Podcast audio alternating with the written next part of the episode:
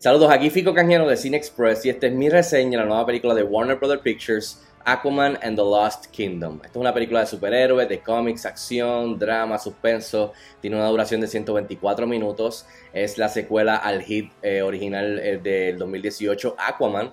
También es la entrega número 15 y última del DCEU, el universo cinematográfico extendido de DC Comics en la pantalla grande.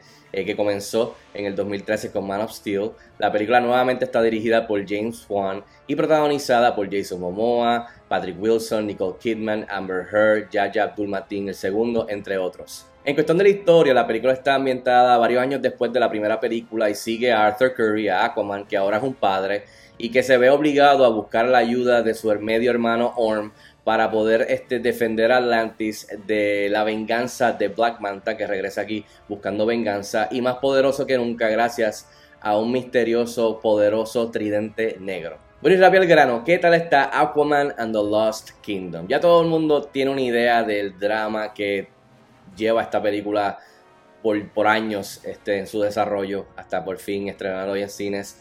Así que no voy ni a mencionar ni a tocar nada de eso. Simplemente voy a decir que tuve la oportunidad de verla y tengo que decir que no está, está bien lejos de llegarle a los tobillos a la primera película del 2018 que a mí me gustó. Eh, pero al mismo tiempo tampoco es horrible, o sea, tan horrible como la mayoría de las personas esperan que va a ser, ¿no? No, no es así. La película, no puedo mentirles y decirles que no me entretuvo, pero al mismo tiempo no es una muy, o sea, no es una buena película eh, no es una muy buena película. Y sí, es un, es un de la despedida agridulce al DCU que conocemos. Pero ya, por fin se acaba y pues eh, comenzaremos de nuevo en unos añitos. Pero sí, eh, no es muy buena que digamos, pero sí entretiene, pero está bien lejos de la primera película. y no es de, y creo que es este, de las más flojas de, de la, de la, del DCEU. Bueno, entre los pocos elementos positivos y que funcionaron o que me gustaron, tengo que mencionar la acción. James Wan nuevamente nos entrega una acción que está bien chévere, bien cool, este, ya sea debajo del agua, ya sea en la superficie, eh, persecuciones, eh, disparos, las naves, este, eh, disparándose, etcétera, etcétera. Pero más que nada es, la, la, secuencia de acción con Aquaman, este, salvando esto, protegiendo esto, eh, trabajando conjunto a, su medio hermano Orm. Eh, y más que nada las batallas mano a mano, tú al tú con Black Manta. Eh, que ahora es más poderoso y tiene su propio tridente negro, pues hace que las batallas sean bien chéveres. Creo que eso, eso, es lo más que me gustó de la película. Cada vez, que, cada vez que hay una secuencia de acción, ya sea de ejército contra ejército, de los buenos contra los villanos, o Aquaman versus Black Manta, creo que de la manera que James Wan retrata esta secuencia está eh, bien chévere y se pueden apreciar y en verdad pues eh, en cuestión de ese aspecto de superhéroes y cómics de, de, los buenos y los malos pues dándose puños y patadas creo que eso pues me gustó de la película eh, y de la manera que James Wan este, la retrató este, pero sí, la acción creo que es algo que me gustó de la película. El otro elemento que me gustó fue que la película en cierto momento se convierte en este tipo de body road trip movie entre los dos hermanos que no se llevan y son bien diferentes y creo que eso pues eh, me gustó verlos a ellos trabajando juntos, poniendo sus diferencias aparte o no.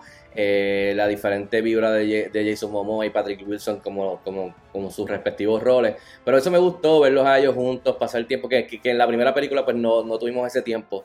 Y aquí pues está chévere y creo que eso, cuando la película está con ellos dos eh, y están en sus, dos diferencias, creo que la película está en su mejor momento y también que de la mano los lleva a la secuencia de acción que cuando están juntos pues eh, trabajan juntos en la acción para poder batallar a los villanos. Así que la acción y el, tipo de body, road trip con el hermano, este tipo de, semi-arco, que cuando se está poniendo serio, pues rápido, corta acción, pues eh, aunque, es un, aunque es un poco superficial, sí lo aprecio porque es algo diferente y pues me gustó que hicieran, que hicieran eso y pasaran tiempo los dos hermanos.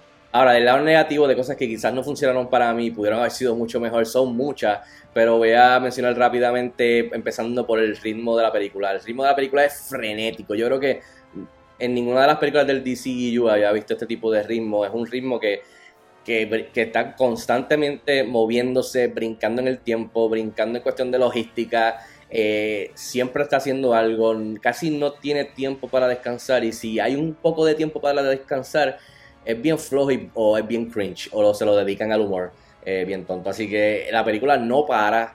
Eh, de principio a fin es un brinca y brinca y creo que para la, para, para la audiencia, especialmente para los fans hardcore de Aquaman, pues no les va a dar tiempo a poder este, disfrutar o apreciar este, momentos más sutiles o emotivos o de emoción o para respirar y coger un break y entonces pues brincar de nuevo al brinca brinca de la acción. Así que sí lo sentí, demasiado brinco. No tan solo, pues, como dije, en la logística de un lado a otro lado del universo, de, perdón, del mundo, de, océano a océano, de país a país. Es un brinca brinca y se, se convierte en este ejercicio repetitivo, especialmente en el aspecto de, de los villanos también. Por ejemplo, hay una, hay una secuencia que repiten como tres veces, que es esta persona, que es este, el científico, que va hacia la puerta de la, del cuarto de la guarida del villano y ve al villano dentro de su cuarto y las puertas cierran. Esto yo creo que lo, hicieron, como tres veces.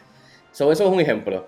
Lo otro es que la película quiere hacer demasiadas cosas a la misma vez y al final del día todo termina regado encima de la mesa quiere ser una comedia tonta, quiere ser un body road trip movie, quiere ser película de horror eh, con los aspectos de James Wan, quiere ser una película superhéroe, o sea, extravagante y de cómics, quiere ser más seria que la primera película, el cual no le funciona, eh, quiere ser un heist film eh, también, o sea, quiere hacer muchas cosas. y la verdad es que todas son por encimita, todas se pelean por su tiempo y se nota e-, ese forcejeo en pantalla. Lo otro es que esta película me recordó mucho a Thor, Love and Thunder, que se va de la raya en cuestión del humor, bien tonto, bien silly, bien cringe. Eh, más allá de Thor Ragnarok, que a mí me gustó, pero eh, me recordó a, esa película de Taika Waititi, en donde aquí recurre mucho, especialmente la primera mitad de la película, a este humor bien tonto, bien cringe, eh, que saca uno de la película y empieza a darle un mal sabor a uno por el resto de la película, aunque quizás no lo hacen tanto el resto de la película.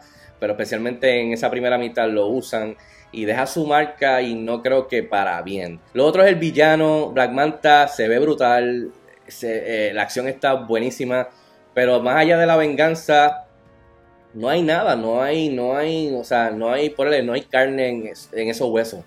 Simplemente las motivaciones no, o sea, no son suficientes, no hay nada más allá de eso, lo cual para mí pues lo, lo, baja de nivel a Black Manta comparado a la primera película, porque es que no puedes tener otra película más que sea simplemente por lo de, la venganza del padre. Y aquí pues tratan de eh, meterlo con, con, esta mitología y el legado de, del mundo de Atlantis y de Aquaman, el cual está cool en papel, pero la ejecución es bastante no muy buena, no muy efectiva. Y creo que los villanos aquí pues sufren y realmente son de, canto, de cartón, son desechables, son para que Aquaman o Orm o el ejército los tumbe y qué sé yo. Y por fin cuando llegamos a un momento que es como que, ah, pues si entonces estábamos dirigiéndonos a este, a este momento, pues vamos a ver entonces qué tal los villanos. La película se acaba. Así que creo que los villanos también está, en esta secuela sufren, sufren bastante. Por último, uno siente como audiencia, espectador, eh, volviendo a lo de los problemas de esta película y su, desarrollo, eh, los picotazos, o sea, de la edición, donde de repente corta una cosa que va de la mano con lo que mencioné del, del brinca y brinca frenético de, una cosa a la otra en la película, del ritmo. Pues aquí tú sientes, puedes sentir los picotazos, puedes sentir el, meter la mano en la edición, puedes, puedes sentir que trataron de hacerla más cómica y menos, eh, o sea, meterle el humor, pero de una manera bien este, rara, bien awkward, en momentos donde no quizás debió de ir. Eh, puedes sentir este, cómo ellos están tratando de separarla del resto del DCU, del mundo de, de, de, lo que ha venido antes, desconectarla y hacerla un poco más separada, por si acaso. Puedes sentir los reshoots, se pueden sentir también. Eh, así que tú puedes sentir todo esto de que puedes sentir al estudio metiendo la cuchara y, el, y, puedes sentir, o sea, se siente en la pantalla eh, lo de too many cooks in the kitchen, demasiados cocineros en la cocina, eh, y se ve en la pantalla y eso pues ah, no ayuda a la película al final del día.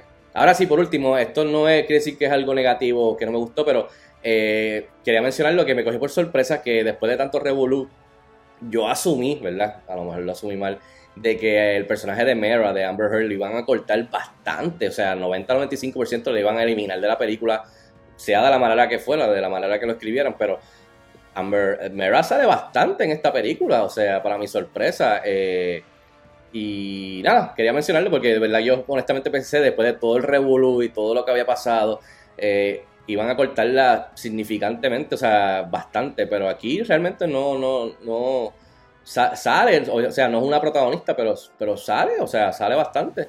Eh, y eso me cogió por sorpresa. En fin, yo le doy 2.5 estrellas de 5 estrellas a Aquaman and the Lost Kingdom. Es una despedida agridulce al DCU, pero ya se acabó. Eh, déjame saber si tienes la oportunidad de verla en el cine. Eh, déjame saber si te gusta o no. Escríbame en los comentarios como de costumbre. Hasta la próxima. Nos vemos en el cine.